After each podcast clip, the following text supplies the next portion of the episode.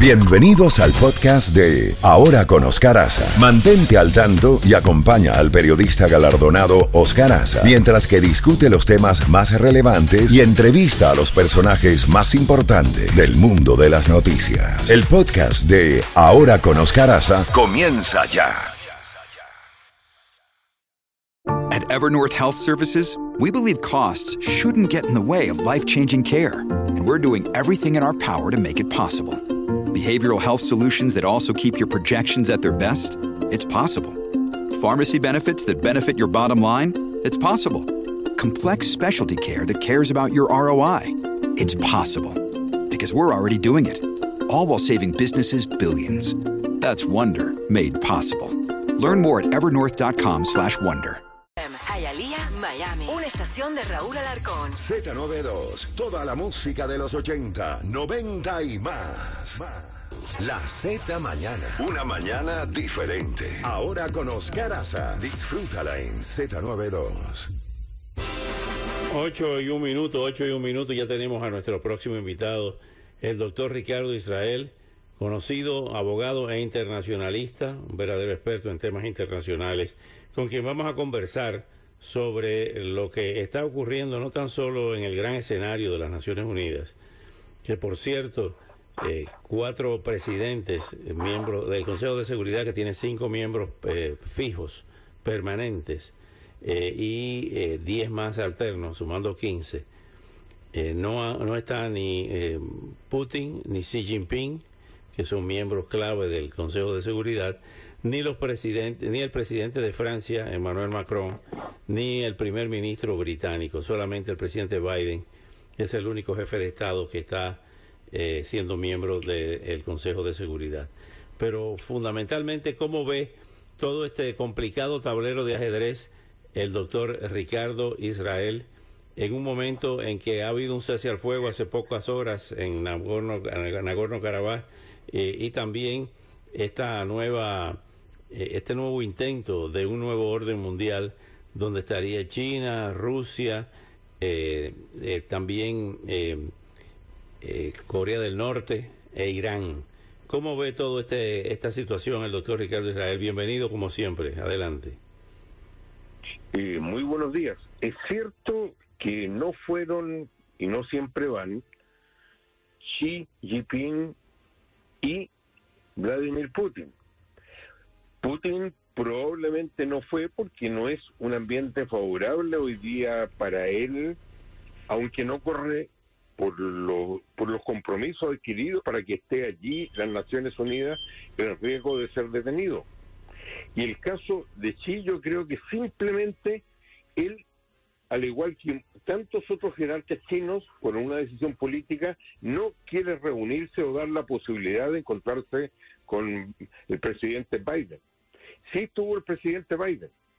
Y uno se da cuenta que habló con mucha fuerza, al igual que Zelensky, contra Rusia y la invasión. Habló, por supuesto, de Ucrania. Habló respondiendo a este intento de nuevo orden internacional de la reforma al Consejo de Seguridad. Dijo que se necesitan nuevas voces. El problema, ¿cuáles serían estas? Están los ganadores como permanentes de las Naciones Unidas.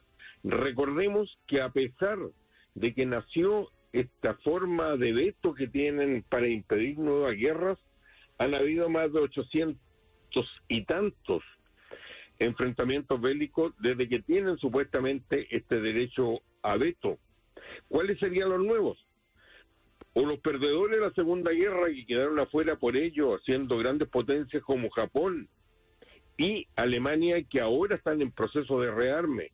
Japón por China y Alemania por Rusia, o dos países que serían probablemente favorables a Estados Unidos, o dos como Brasil y la India, que desde hace muchos años quieren esto por su potencia y por representar a las nuevas voces, pero indudablemente hoy día serían muy desfavorables a Occidente. India, eh, Brasil, por las posiciones que ha tomado Lula, y la India, que está en un conflicto donde se denuncian mutuamente de echar a perder las relaciones nada menos que con Canadá. Habló de la desnuclearización de la península coreana. Habló que busca competir con China, pero no quiere un conflicto. Que en cierto modo, aunque no sea guerra, es inevitable porque los dos buscan en el mayor conflicto geopolítico del siglo XXI el ser el número uno. Y condenó a Rusia indudablemente, pero también habló que Rusia no debió haber suspendido su participación en el tratado de armas llamado START. Creo que el verdadero motivo es que por años, a diferencia de Rusia, Estados Unidos se quedó medio dormido. Rusia tiene hoy día armas hipersónicas, también ha renovado su armamento nuclear, sobre todo con armamento táctico, y recordando que el nuevo conflicto bélico se trasladó a Asia, tiene cohetes intermedios con los cuales bombardea diariamente a Ucrania, que son los que probablemente se necesitarían en un escenario como Taiwán. Todo mandatario de países menores habla siempre con escasa asistencia para consumo interno. Distinto es el caso del presidente de Estados Unidos, que tradicionalmente no va todos los años. Yo creo que en el presidente Biden además hay otro motivo. Probablemente en los temas que yo he mencionado está su legado. No sabemos cómo se va a desarrollar la campaña, pero sí ha empezado. Y probablemente el presidente Biden está el problema de que, eh, igual, ya que empieza la campaña, que no es que no la controla del todo, si es que compite, cuál va a ser su legado y si esto lo va a definir él u otro. En el caso también del presidente francés que no fue, eso fue una mayor sorpresa. Por los conflictos que tuvo, recordemos, con la violencia étnica que se dio en las calles de Francia, no pudo tener la visita del presidente, de, perdón, del rey de Inglaterra, Carlos III, que se realizaría en estos días.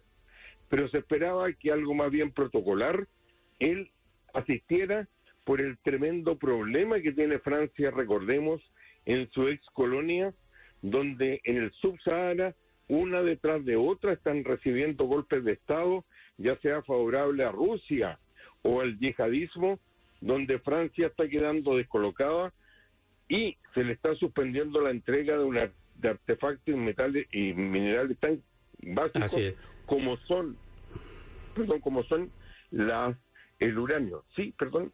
Digo, eh, su evaluación, doctor Israel, de la presencia de Zelensky en las Naciones Unidas, ahora va a asistir a una reunión conjunta de el Congreso eh, de, ambas cámaras en los Estados Unidos. Eh, ¿qué, podría sacar Zelensky? ¿Cuál es la importancia de que haya aparecido en este foro de, mundial de las Naciones Unidas? Mi impresión es que desgraciadamente no tuvo el mismo impacto de la última vez que estuvo. Habló con mucha fuerza, es un gran comunicador en defensa de su país. Habló contra Putin, habló a Rusia, la condenó acusándola de terrorista y genocida, ah, pero mi impresión es que algo ha cambiado desde esta reunión, usted recordará hace algún tiempo, de la OTAN, de la NATO, que se realizó en, en, el, en un país báltico, en Lituania. Creo que esa luna de miel que tuvo durante 500 y tantos días, hoy día ya no está más presente. Y creo que lo que más lo ha afectado, al igual que el apoyo que parecía unánime, es el tema para todo el público que la contraofensiva no está funcionando. Está estancada la guerra. Recordemos que solo ahora Estados Unidos y otros países ha dicho que por fin van a llevar los tanques Abrams, pero está de tal modo estancada que los aumentos son muy eh, son muy incrementales. Cada vez que se anuncia algo importante uno mira el mapa y realmente al igual que esos meses que estuvo Estados Unidos, eh, Rusia en Bakhmut, no se no avanza mayormente. Ahora bien, eh, hay quienes están diciendo desde ayer eh, en diferentes medios alrededor del mundo de que esta es una guerra que va para largo, ¿Coincide usted con esa apreciación de que no se ve el fin de la guerra por ahora? Sí, eso no se ve. Recordemos que no es fácil el aprovisionamiento militar hoy día a Ucrania. Ucrania no es parte de la OTAN y cuando se le entregan armamentos no tiene todavía ese estándar y todavía tiene mucho armamento soviético. Pero el que le entregaron los ex países comunistas de sus propios stocks hoy día ya se ha ido. Recordemos que cuando se anunció la entrega de los tanques recién se está materializando, porque sobre todo el armamento más avanzado son armas que Gran Bretaña, que tiene un serio problema de abastecimiento de misiles y de fuerza aérea para su propio ejército, la tienen en el stock. Tienen que reemplazarlas y eso no es fácil. Uno ya escucha voces y en este minuto hay un conflicto planteado por el tema de, eh, de los abastecimientos y la venta de artículos agrícolas, nada menos que con Polonia y con Hungría. Ucrania ha anunciado que los va a llevar a la Asociación Mundial del Comercio por la sencilla razón que esos países dicen que apoyan a Hungría, pero que no pueden perjudicar a sus propios eh, granjeros con este tema. Ucrania está en algo que dura mucho, mucho tiempo. Recordemos que el apoyo de China a la alianza es cada vez mayor y hay una alianza a la cual se ha integrado Corea del Norte. Nadie le presta mucha atención por parte de China y de Rusia a las sanciones internacionales. Y si uno mira el mapa, hay una continuidad territorial entre Corea, China y Rusia, con un agregado. Cuando Rusia pide municiones y, y misiles, normalmente son compatibles con Rusia porque es un país que desde los 50, al igual que China, tiene una base de la desde la Unión Soviética militar.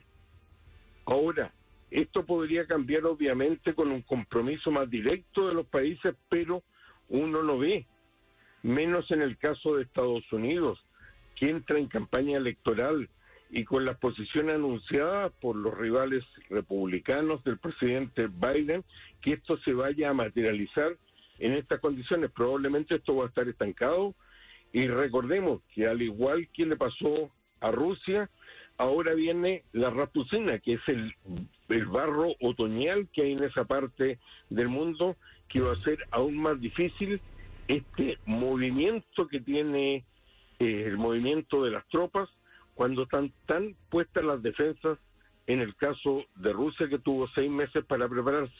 No es fácil el escenario bélico y la pregunta es si un compromiso mayor, ¿cuál va a ser la respuesta por parte de otros países? Salvo Inglaterra, uno no ve el compromiso que tiene Estados Unidos y la pregunta en campaña probablemente va a ser si Estados Unidos se va a involucrar en una guerra.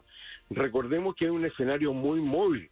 Usted mencionaba que en Nagorno-Karabaj hay una especie de cese del fuego y ahí están cambiando las alianzas. ¿Qué ocurre allí? Está desde la el quiebre de la Unión Soviética, es uno de los ocho conflictos bélicos que se mantienen en la ex Unión Soviética. Algunos provocados por Rusia, como es de conocimiento público en Moldavia, en Georgia, y otros en Crimea, y otros con Rusia como garante y obviamente Rusia hoy día no está preocupado de ese tema. En esa oportunidad, un sector montañoso llamado Nagorno-Karabaj, con la presencia de armenios, quedó dentro de un país turcomano como Azerbaiyán. ¿Qué ocurrió? Logró Armenia retenerlo y entonces han ido y han vuelto. Hasta que hace algunos meses, gracias a los drones turcos, Azerbaiyán logró clausurar el paso y ambos están diciendo que Rusia no está cumpliendo su compromiso. ¿Qué está pasando allí? Un verdadero cambio, en el sentido que es tan complicado porque además de las grandes potencias, con una Rusia que no puede enviar tropas, eh, hay otros actores regionales. Azerbaiyán lo apoyan Israel y Turquía.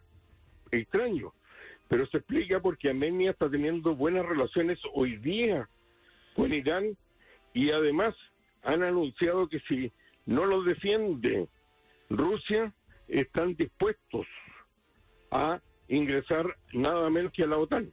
Así de complicado se ha puesto ese lugar del mundo, al igual que otros lugares. Es un, es un ajedrez muy complicado. Doctor Israel, como siempre, muy agradecido por su brillante exposición y hasta una próxima oportunidad. Gracias a usted y hasta una próxima oportunidad. Muy amable, Oscar. Muchas gracias. Gracias a usted. 8 y 16 minutos.